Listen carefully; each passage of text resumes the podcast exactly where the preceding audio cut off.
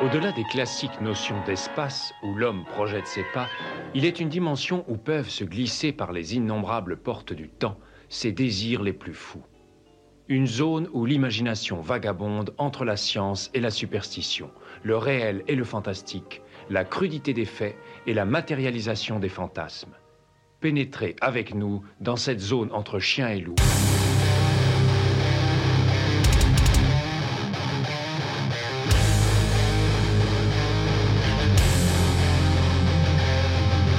N'éteignez pas votre radio. Ne cherchez pas à baisser le volume. Il est déjà trop tard. Septième dimension envahit les ondes et débarque en mode podcast.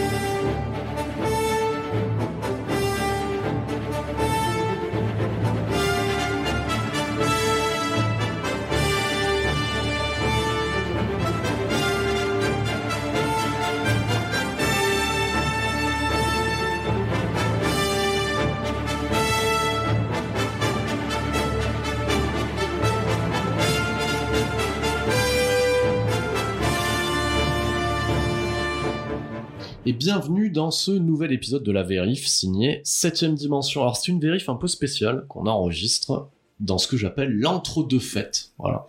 Donc euh, c'est pas parce qu'il y a des fêtes de Noël, des fêtes de fin d'année que 7ème dimension s'arrête.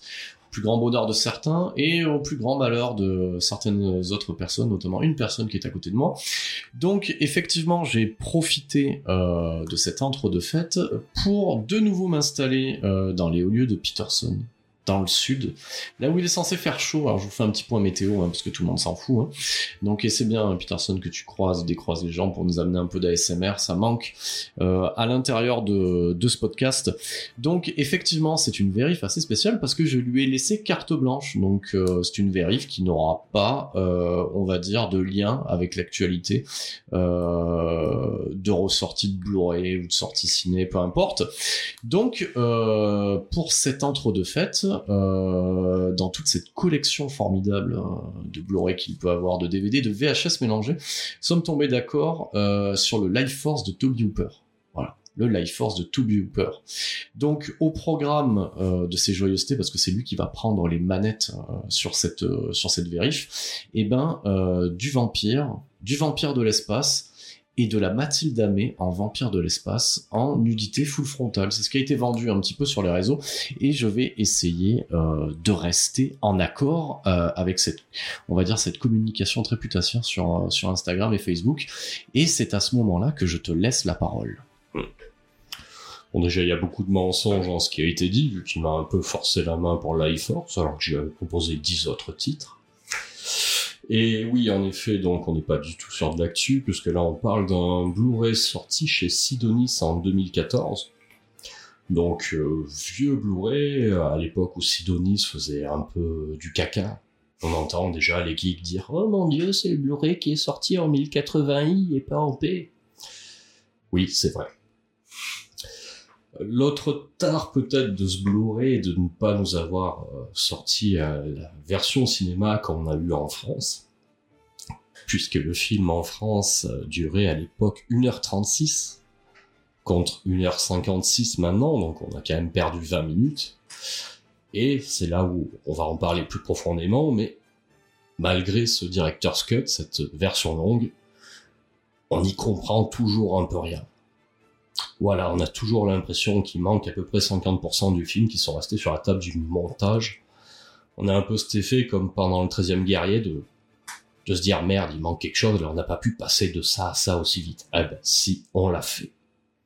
Voilà, c'est ça, Life Force. Alors du coup, euh, t'as bien présenté les choses. Hein. Alors bon, t'as pas respecté l'ordre de la vérif. Hein. Je t'avais expliqué quand même qu'on parlait des éditions en fin de podcast. Oui, on reviendra sur le détail et le contenu de l'édition. Mais bon, c'est pas grave, c'est à vérif. On va pas bousculer, euh, on va pas bousculer l'ordre des choses. L'ordre établi, vous avez bien compris qu'il n'était pas établi. C'est ça qui est intéressant euh, dans ce podcast-là. Mais euh, déjà, ce qu'il faut remettre en perspective, c'est que tu vas nous dire un petit peu, tu vas nous présenter un petit peu ce, ce cas particulier de Life Force, hein, parce que Life Force, quand quand on va, on va dire, on l'appréhende, euh, c'est un film de la canon. C'est euh, alors la canon, tout ce que ça peut euh, évoquer. Hein, on en avait déjà parlé. Alors pour les, on va dire les, auditeurs les plus anciens qui nous suivent depuis la version papier de septième dimension, on a déjà fait un dossier sur Toby Hooper chez la canon dans le numéro 5.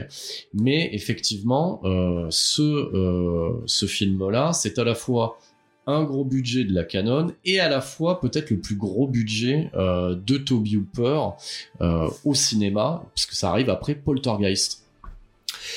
Oui, donc au niveau du budget, on va y revenir plus tard, mais on est quand même à 25 millions ici.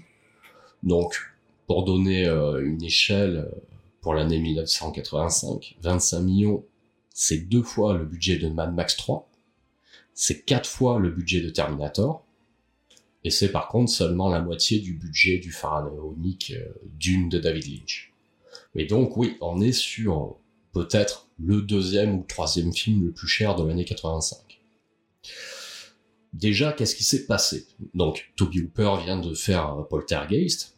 Pour la Canon, c'est devenu quelqu'un de bankable. Ce qui est étrange, car on met dans son contexte, ils ont acheté Toby Hooper comme on achèterait aujourd'hui James Cameron. À quel moment on se dit que Toby Hooper, après avoir fait Massacre à la tronçonneuse, va faire du blockbuster à la chaîne. C'est ce que disent pourtant, ce que se disent pourtant les deux Australiens fous, euh, Golan et Globus. Oui, parce que ce euh, voilà, ce que ce que euh, Peterson met en exergue à ce niveau-là, c'est que c'est carrément improbable. C'est-à-dire que quand on regarde le premier massacre à tronçonneuse et surtout quand on connaît l'histoire derrière le Poltergeist, hein, produit par Amblin, donc produit par Spielberg, ou c'est un film plus ou moins euh, réalisé à quatre mains. Euh, Toby Hooper n'est pas le, type de réalisateur que tu envisages sur une grosse production de SF à l'époque. Hein. C'est ça qu'il faut prendre en compte. Hein. C'est-à-dire qu'il faut appréhender Life Force en 85 comme potentiellement, en n'ayant pas peur des mots, euh, le Interstellar de Nolan, qui était sorti au milieu des années 2010. Hein. Enfin, alors 2010 quand je dis ça, je crois que c'est 2015-2016 Interstellar. Oui, d'ailleurs, on sent quand même que le projet est super ambitieux, ne serait-ce que par rapport aux gens qui ont travaillé dessus. Donc au niveau des effets spéciaux, donc déjà on a John Dijkstra, qui sort quand même euh, de Star Wars. On a quand même à la musique euh, Henry Mancini, qui a quand même eu euh, un Oscar et qui a beaucoup travaillé notamment sur pratiquement tous les, tous les films de Black Edwards. On a aussi à la photo Alan Hume, qui pareil euh, vient lui aussi euh, de Star Wars et a réalisé euh, moult chefs-d'œuvre. Donc on est quand même sur du gros.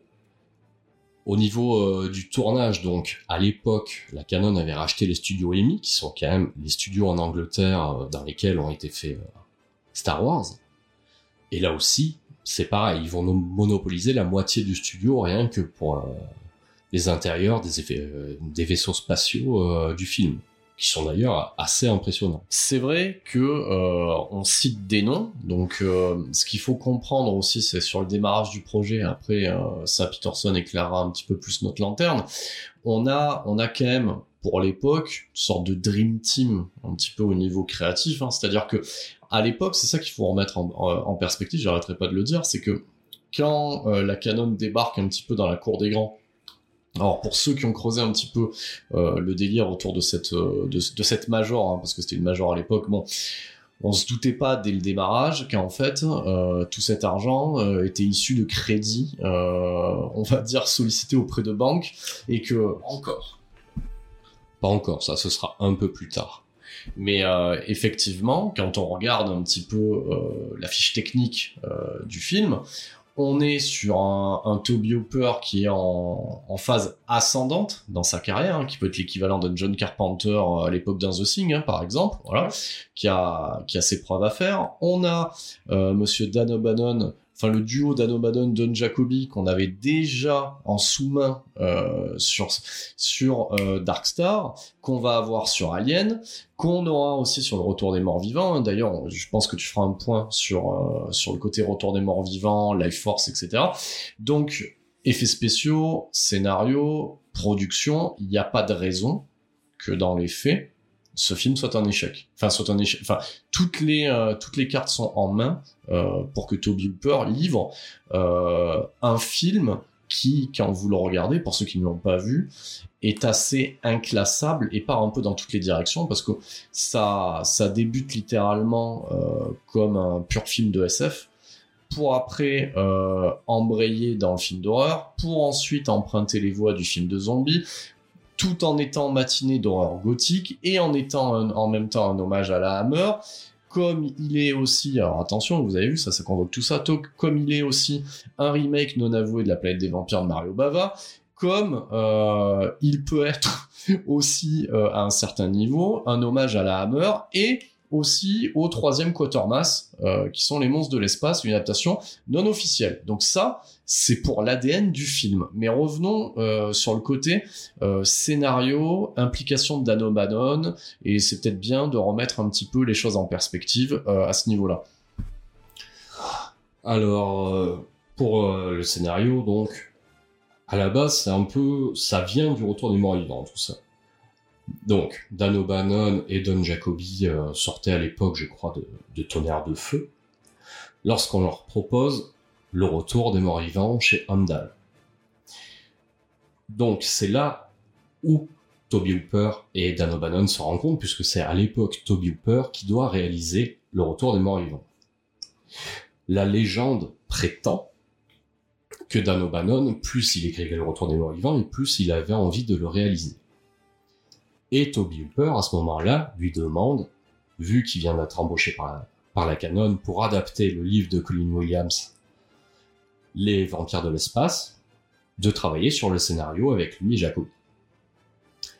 La légende, donc, c'est que Dan O'Bannon aurait travaillé en priorité sur Life Force pour que Toby Hooper ait le feu vert pour faire le film et pour pouvoir s'en débarrasser et essayer d'avoir la réalisation du Retour des Morts Vivants. Voilà à la base euh, d'où part euh, ce projet de scénario. Effectivement, euh, septième dimension, vous l'avez compris, on aime faire des programmations un peu déviantes, et c'est vrai que euh, Life Force correspond aussi à cette envie de remettre en avant certaines pépites des années 80 improbables, et, euh, et c'est vrai que ce qui a motivé le choix assez rapide de euh, cette programmation d'entre-deux fêtes, c'est ben, ce qui était à l'époque valable en fait euh, dans les vidéoclubs. Voilà, c'est cette affiche racoleuse d'une Mathilde Amé euh, complètement nue en vampire de l'espace. Alors là, j'ai posé euh, le côté assez bah, assez assumé hein, d'une série B au final qui a le budget d'une série A et qui pourrait être une programmation de drive-in. Mais euh, j'ai envie de te dire, Peterson, Life Force alias l'étoile du mal hein, en version française, hein, toujours avoir un sous-texte français à la con, ça raconte quoi? Euh, bah, ce que ça raconte, c'est un peu bordélique. Donc à la base, c'est euh, un vaisseau spatial, enfin des astronautes euh, bien de chez nous, anglais pour tout dire, qui vont croiser un, vaisseau spatial dans lequel il y a trois hommes à poil dans des sarcophages, enfin trois hommes, deux hommes et Maxime ainsi que des vieilles chauves-souris desséchées. Donc notre héros, c'est donc un astronaute, joué par euh, Steve Ryback, qu'on connaîtra plus tard notamment euh, pour avoir fait l'espèce de biopic sur Ed Gain, ou pour, euh, avoir été le Douane Berry dans les X-Files, qui va trouver donc cette Mathilde Damé. Et voilà, le vaisseau va revenir sur Terre avec les cadavres, mais sans Steve Ryback qui s'est éjecté. Et donc ils vont ramener cette fille et ces deux hommes nus. Et là, c'est l'enfer. Ça a le mérite d'être clair. T'as, quand même bien pitché le truc, hein, parce que c'est pas forcément évident. Alors, euh, ce qui est, euh, ce qui est assez euh, drôle dans ce film-là, c'est que tous les acteurs de premier plan sont vraiment des gens qu'on n'aurait pas imaginé déjà d'une dans le genre et de deux dans une super production. Alors ce qu'il faut comprendre, bon ça, euh, on peut le voir, on parlera des bonus assez spécifiques euh, de cette édition, vous comprendrez ce que ça veut dire spécifique, mais euh, apparemment déjà personne voulait jouer dans ce film. Voilà. Donc que ça soit du premier rôle au dixième rôle, personne n'avait envie de jouer dans ce film-là ce qui peut se comprendre même si on est dans les années 80 hein, quand tu regardes le, pitch du film. Donc c'est vrai que cet acteur Steve Ryback est d'une un acteur qui a pas eu de carrière et, et de deux le choix le plus improbable dans le rôle d'un personnage principal. Et c'est ça aussi tout ce qui fait le côté euh, assez sympathique du film c'est qu'il n'y a pas vraiment euh, deux personnages principaux parce que dans la version euh, qu'on a vérifiée, parce que c'est ça l'intérêt aussi d'une vérif, hein, nous euh, on a grandi avec la version d'une heure 35, on a pu se farcir une, version euh, d'un peu plus d'une heure 50 qui est euh, ce qu'a l'habitude de faire OSC, hein, c'est-à-dire on, met un montage intégral et on alterne de la VF avec des passages rajoutés en VO, en VO sous-titré. Et effectivement, le personnage de Steve Ryback, il arrive au bout de 40 minutes. Donc déjà pour un rôle principal, bon, c'est un petit peu too much. Et, euh, et ce qui est euh, et ce qui est voilà ce qui a ce qui a c'est que tout, toutes ces personnes là euh, qui vont incarner des premiers des deuxièmes des troisième rôles voilà tout, tout ce qui fait le, le charme de ce film c'est que ça va très très vite et que tout part dans n'importe quelle direction en très peu de temps en fait. Voilà. Et euh, on a même euh, ce qu'on appellerait en jeu vidéo euh, des PNJ donc nous avons des personnages secondaires qui sont là en fait pour combler les failles les failles du scénar. Et, effectivement on se retrouve avec quelque chose d'assez verbeux en fait voilà. Donc c'est à dire qu'on a euh, on a le, personnage de incarné par donc qui est le, colonel Kane euh, incarné par Peter Firth. Et euh, nous avons aussi le professeur Falada parce que moi je l'ai appelé falafel pour me marrer, mais c'est euh, Falada, qui vont eux en fait dans des dialogues où il y a que eux qui parlent, c'est-à-dire soit prévenir une action, soit expliquer une action qui a lieu hors champ. Donc c'est c'est alors voilà c'est vraiment ils comblent les failles du scénar et c'est quand même assez drôle euh, parce qu'ils ont même leurs aventures parallèles en fait. Hein. Donc euh, c'est-à-dire hors champ ils font avancer l'intrigue alors que t'en demandais pas autant. Bon déjà oui le film a une structure bizarre mais ça qu'on peut presque, j'ai envie de dire, expliqué par la présence de la canon. C'est-à-dire qu'il y a énormément de choix étranges qui ont été faits sur ce film. Comme euh, le disait Eddie tout à l'heure, c'est vrai qu'il y a un budget de série A et en même temps, on est dans de la pure série B. Bon, déjà, le concept de base, c'est de présenter euh, cet extraterrestre à moitié à poil tout le long du film. Ce qui s'explique très bien chez la canon, puisque dans le milieu des années 80, c'était pratiquement les seuls à produire encore du film érotique à, gros budget, comme euh, on avait par exemple le Boléro avec Boderek. Ils ont aussi engagé Sylvia Christel pour faire euh, Lady Chatterley, pour faire Matahari, plein de projets comme ça. Donc ça vient pas de nulle part. Il fallait qu'il y ait cet, extraterrestre nu tout le long du film, qui sera joué par Mathilde Amé, qui est à l'époque, je crois, 18, euh, 19 ans, qui va étrangement renier le film. On sait pas trop pourquoi, parce que bon, finalement, dans la suite de sa carrière française, elle sera tout aussi dévêtue. On se rappelle par exemple de La Passerelle, où elle passe la moitié du film nue aussi, et pourtant elle ne l'a pas renié. Je ne sais pas quelle est la vraie explication. Peut-être qu'on l'a pas payé assez, ou que c'était pas dans le contrat, je ne sais pas. Et donc oui, ce film est bizarre parce que il a un rythme qui est vraiment improbable. Déjà, il est, découpé en plusieurs parties qui sont jamais vraiment nettes, qui se relient pas en elles-mêmes on a déjà cette intro donc dans l'espace, qui pour le coup est magnifique. Là, on pense à Alien. Quand les astronautes visitent ce vaisseau spatial abandonné, je pense qu'on peut dire qu'il y a la moitié du budget qui est dans, cette séquence d'une quinzaine de minutes. Seulement 5 sans doute dans la version cinéma originale. Après, donc, ils vont retrouver les corps de ces extraterrestres qui vont dans un laboratoire se réveiller. Ça, ça va être une autre partie où donc on va découvrir le colonel Kane, mais on n'a toujours pas Steve Ryback. Après, Steve Ryback arrive pour expliquer à tous ces pauvres gens ce qui s'est passé. Sauf qu'en fait, tout ce qu'il raconte est bidon, il a honte de la vérité qu'il nous racontera plus tard. Après, il va y avoir donc le petit ventre mou du film, c'est-à-dire que Mathilde Amé a disparu et ils vont enquêter pour la retrouver. Et on découvrira à la fin de cette partie que tout ça est un leurre, parce que pendant qui sont dans la Brousse en train de trouver Mathilde Amé, c'est le virus s'est propagé, le virus vampirique, donc, hein, puisque c'est de vampires de l'espace dont on parle, comme le, comme c'est intitulé le roman euh, de base. Et donc, quand ils reviennent, Londres est sans dessus dessous, c'est l'apocalypse. Et nous, on s'y attendait pas non plus. On ne comprend rien.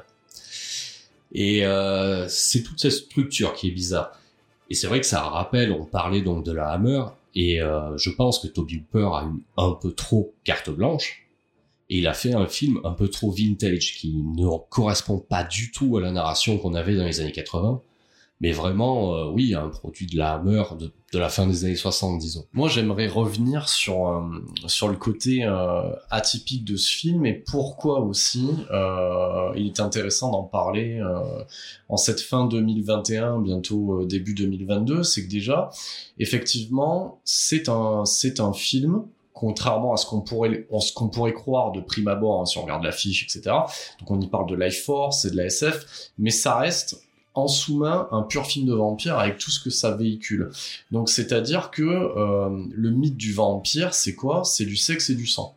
Et effectivement, là-dessus, on peut pas dire que Toby Hooper ne le traite pas, euh, mais là il le traite frontalement. Euh, et pour ceux qui ont vu le film ou ceux qui vont le voir, un film comme ça aujourd'hui ne pourrait pas arriver. C'est-à-dire que effectivement, euh, Mathilde Amé n'est pas épargnée dans ce film-là. C'est-à-dire que elle est on va dire, sur son temps d'apparition, on va dire qu'à 90% du temps, elle est nue et elle est filmée sous tous les angles. Donc, c'est-à-dire qu'un film comme ça, aujourd'hui, ne peut pas sortir. Ce n'est pas possible. ce n'est pas possible. Et, euh, et ce que j'aime dans ce film, c'est que c'est à la fois gratuit et pas gratuit, en fait. Donc, on va pas se leurrer non plus. C'est-à-dire qu'il a un postulat de série B. Donc, qu'est-ce que ça veut dire un postulat de série B? C'est que la série B, pour, on va dire, euh, aguicher un peu le chaland, promet des choses de base en fait comme un peu de nudité comme tout ça donc là effectivement on a ça mais en même temps ça fait partie du mythe du vampire et euh, à ce niveau-là euh, Mathilde Abbé incarne bien cette figure vampirique et le fait que chaque homme ou femme hein, parce que voilà c'est aussi même peut se le dire, précurseur aussi sur, certaines luttes actuelles. C'est-à-dire que chaque personne qui va passer dans son giron sera fortement attirée. Donc effectivement, on est bien dans le film de vampire. Mais je, tiens à saluer quand même parce qu'il, voilà, 85, c'est une drôle d'époque. Moi, il me semble en plus que ce film-là, dans mon souvenir, je parle pas du côté vidéoclub VHS, c'était typiquement le film qui passait sur la feu la 5 de Berlusconi. C'est pas le truc qui passait sur M6 ou sur TF1, etc., où ça devait être censuré dans tous les sens. Mais effectivement, ça y va franco, si t'es pas préparé, c'est une liberté en fait qu'il y avait dans les années 80, mais je pense que c'est le haut degré libertaire qu'on pouvait avoir dans ce cinéma-là. Ça annonce aussi ce que fera Toby Hooper, toujours avec l'argent de la canon, avec un massacre à tronçonneuse 2, où lui, il ira dans l'autre direction au niveau du gore, etc.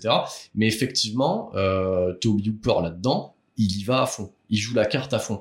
Donc, euh, ce film-là est atypique de par sa structure, de par euh, la némésis qu'il met en place, et, euh, et c'est aussi atypique parce qu'il y a des grands moments de n'importe quoi. Donc c'est-à-dire que euh, moi j'aime beaucoup euh, Peter First parce qu'il a des il, il, il, fait rêver. Donc c'est-à-dire que on part du principe qu'on est dans le mythe du vampire. Donc il y a le côté sexuel. Alors ce qui est intéressant et ce qui nous a fait rigoler en fait quand on l'a regardé, c'est que pour mener l'enquête en fait, euh, le personnage de Steve Ryback, euh, on va le dire directement, galoche en fait toutes les victimes, toutes les victimes en fait du personnage de Mathilde Amé.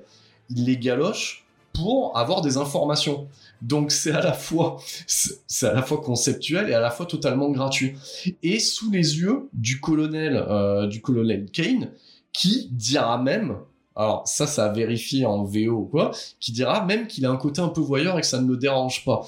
Et, euh, et je tiens à, souligner que euh, le colonel Kane est peut-être le meilleur colonel qu'on ait pu voir au cinéma dans le sens où il n'y a jamais de problème avec lui, c'est-à-dire que toutes les portes s'ouvrent, tous les accès euh, sont autorisés. Donc c'est-à-dire que si tu as besoin de l'arme nucléaire, alors il est capable de t'avoir l'arme nucléaire à l'instant T où tu le demandes. Il ne remet jamais en question en fait le, cheminement du personnage de Steve Ryback combien même il est complètement con ce cheminement. C'est-à-dire imaginez quand même un film de SF aujourd'hui où le personnage principal te dit qu'il a besoin de galocher en fait toutes les personnes qu'il va croiser pour obtenir des informations. Tu as un mec complètement impliqué qui va dire oui allez-y, allez-y, vous pouvez le faire. Je suis même un peu voyeur. Donc voilà, c'est complètement taré.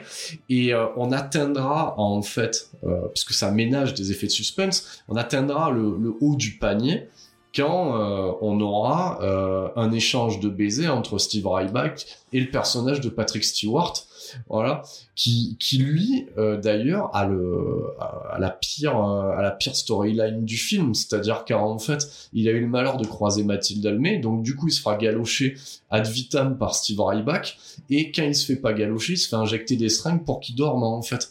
Donc pour un professeur, il a quand même le il a quand même le pire cheminement du film. C'est sûr, oui. Et en même temps, cette euh, structure, comme on a dit, on, a parlé de la Hammer, c'est une structure euh, tout à fait euh, hammerienne quelque part. Donc déjà, bon, on a tout, tous ces vampires.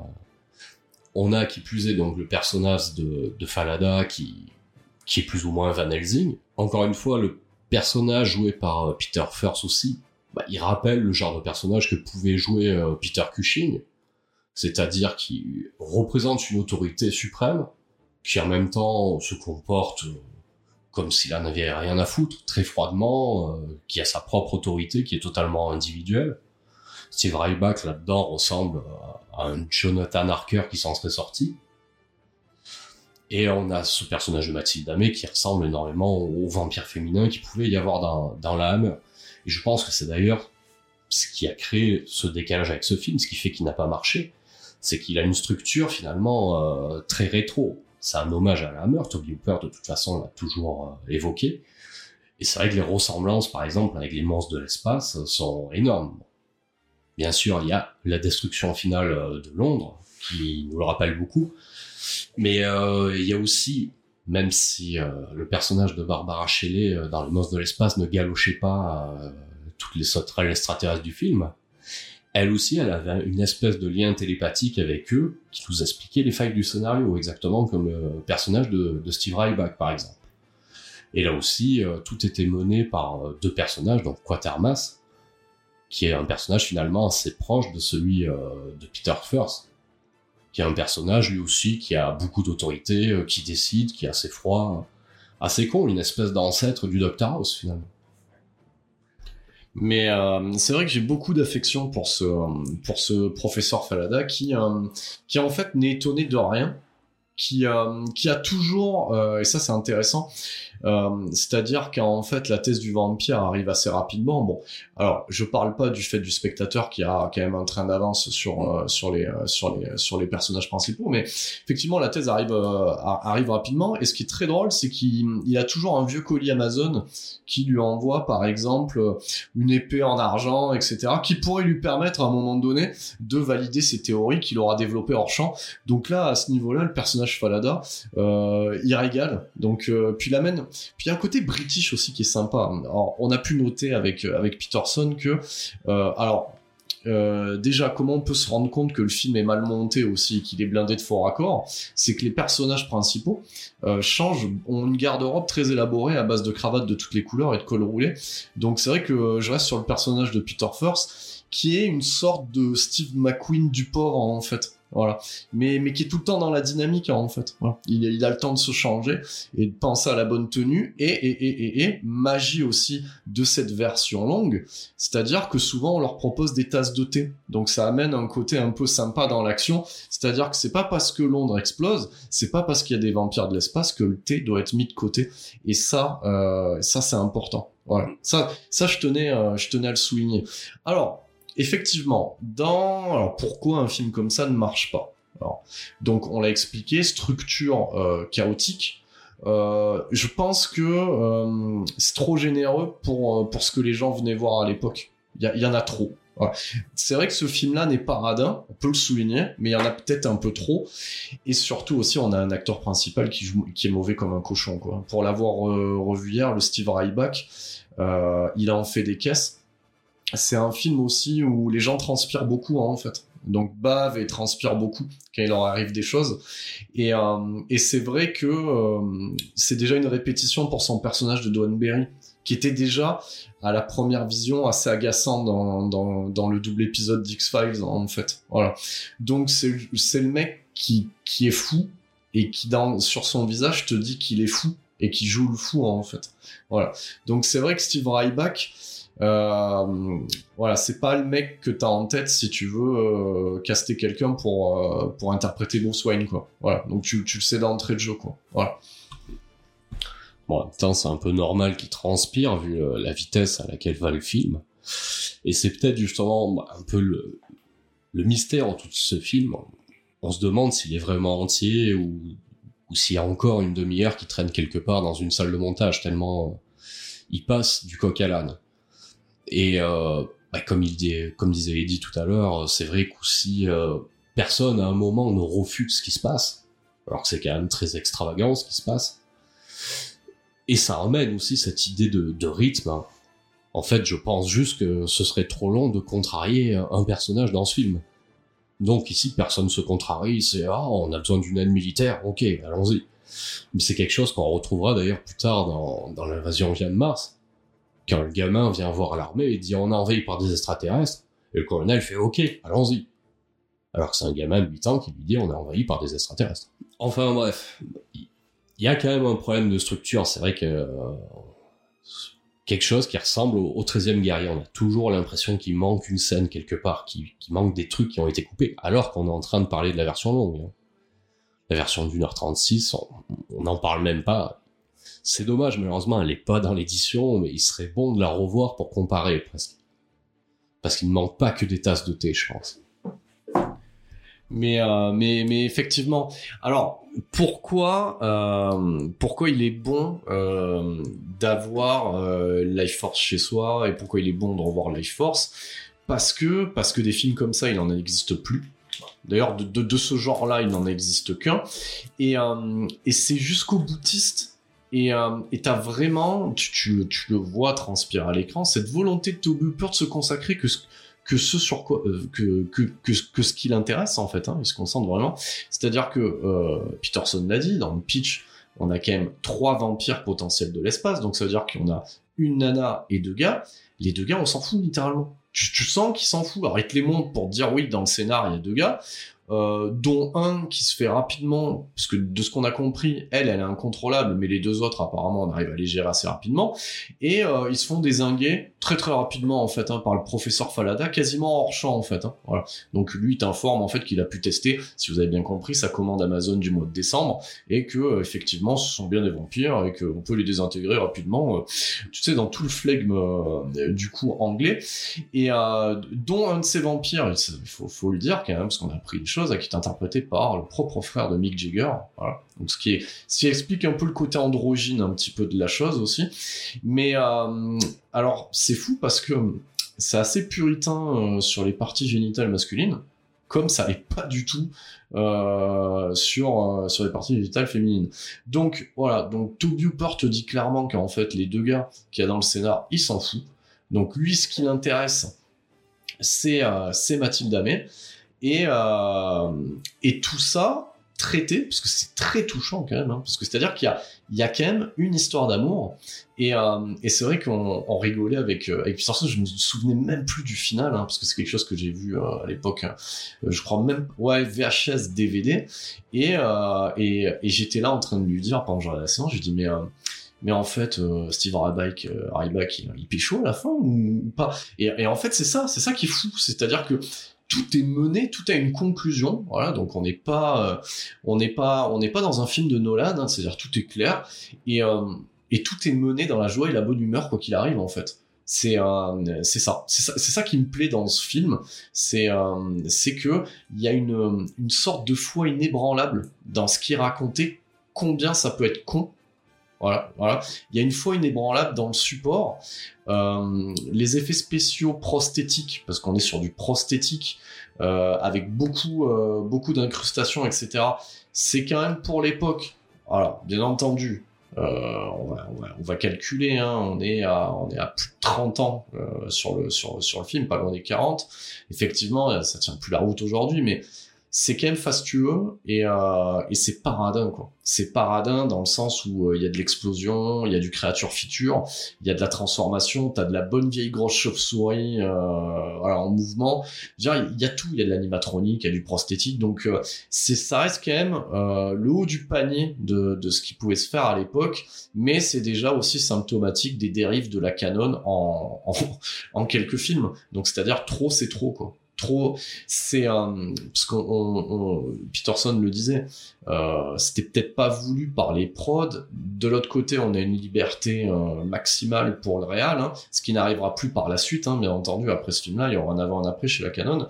Mais euh, on pourrait le comparer en fait à ce qui se passe du côté de Netflix où il n'y a pas de prod euh, alors effectivement, visuellement, c'est nivelé par le bas chez Netflix, mais effectivement, ce qui manque au prod Netflix, c'est qu'il n'y a, pas de prod, il n'y a pas de studio, et c'est vrai que les réals qui officient sur, euh, sur les prods Netflix ont une liberté de ton et d'action, en fait, qui est maximale. Ce qui peut expliquer aussi des limites de ce qui peut sortir sur les plateformes de VOD aujourd'hui. Oui, c'est vrai que pour le coup, euh, Toby Hooper a eu, je pense vraiment, une liberté totale. Je crois qu'il a d'ailleurs avoué qu'il a jamais eu autant de liberté que sur Life Force. Et même après, après le beat de Life Force, il a eu la même liberté pratiquement sur l'invasion vient de Mars.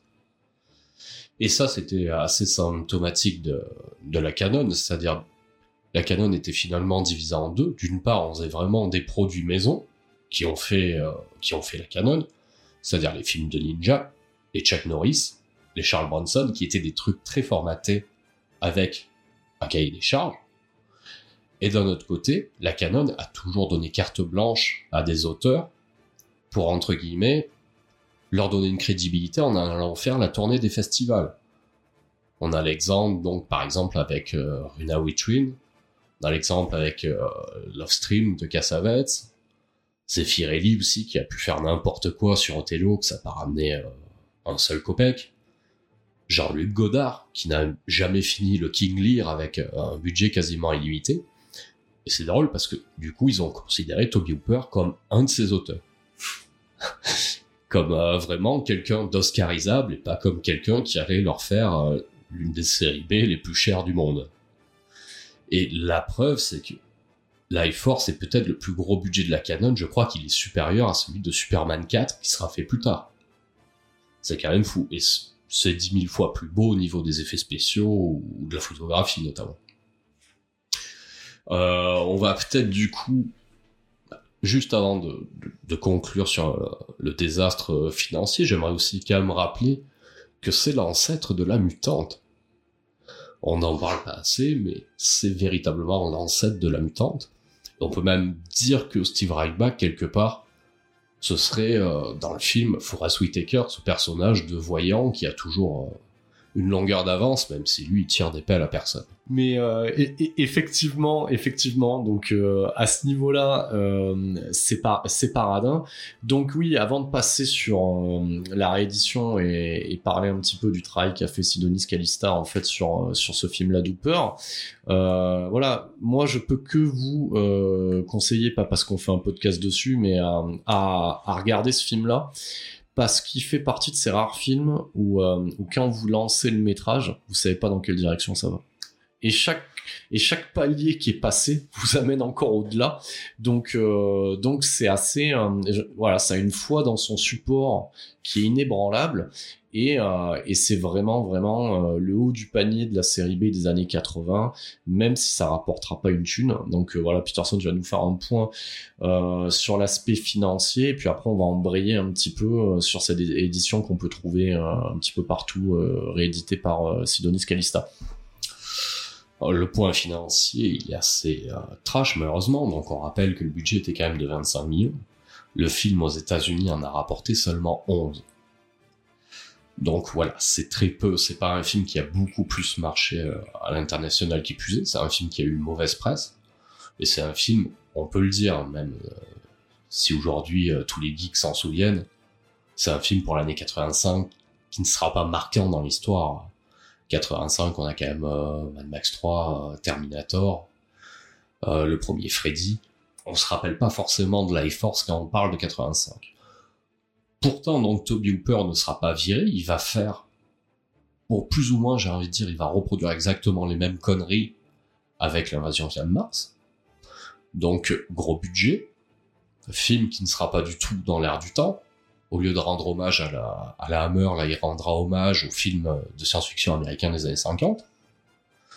Je pense que l'invasion vient de Mars est beaucoup plus embarrassant au final que Life Force. Ça se ramassera pratiquement autant. Et la canon, un peu pour se venger, l'obligera à faire ce qu'il ne voulait pas faire, autrement dit, une suite à Massacre à la tronçonneuse, pour essayer de récupérer un peu d'argent, qui est, personnellement, je trouve très bon, mais qui finalement sera un échec lui aussi euh, au box-office.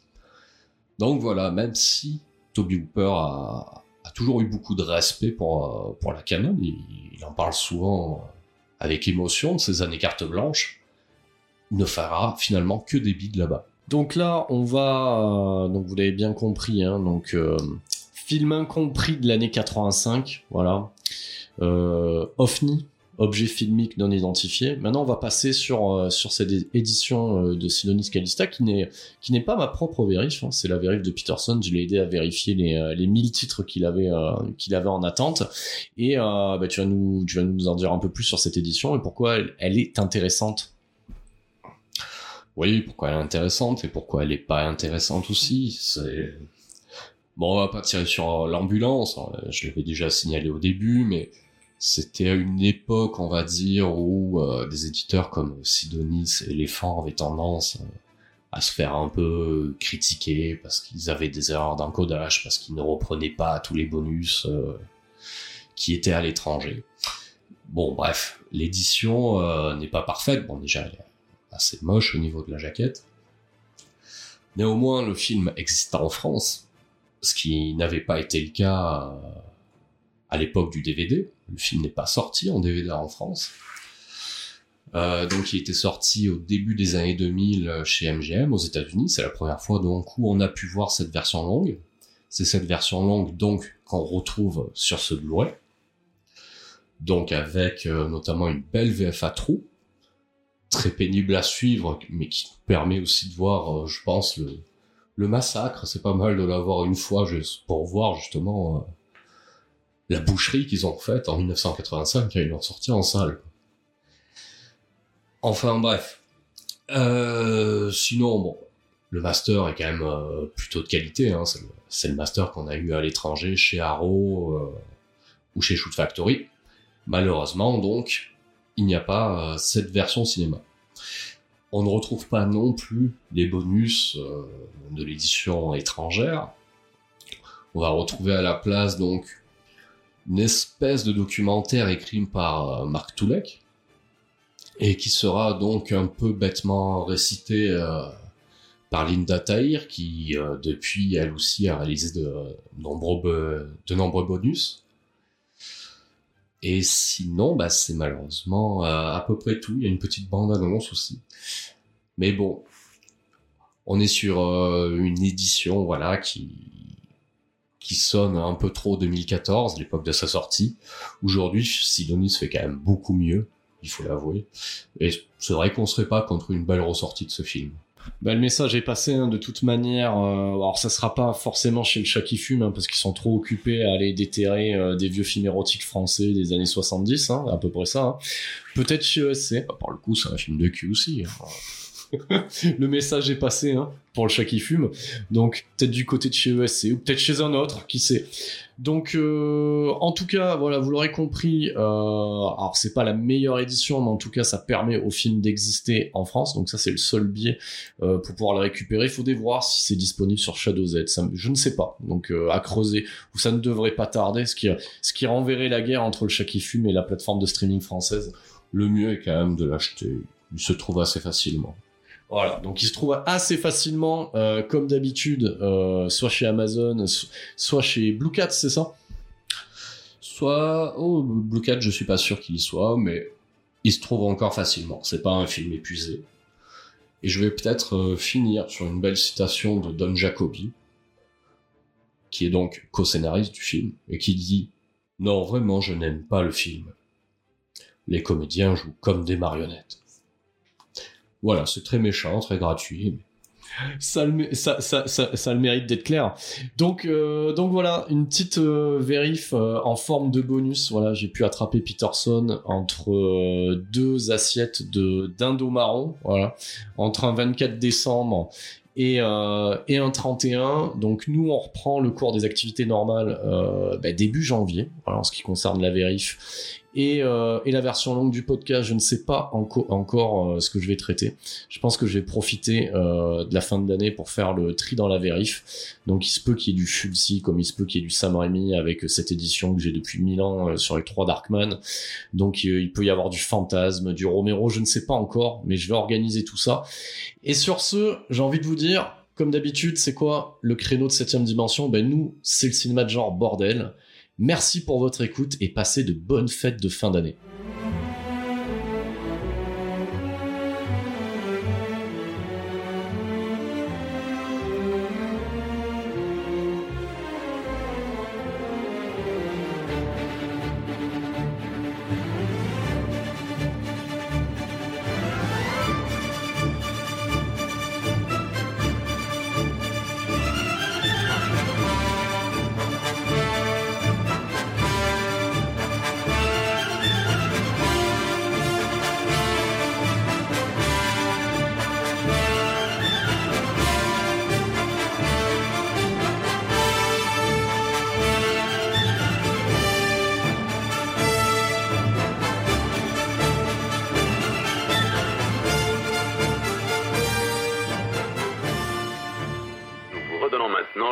De votre appareil de télévision jusqu'à la prochaine émission de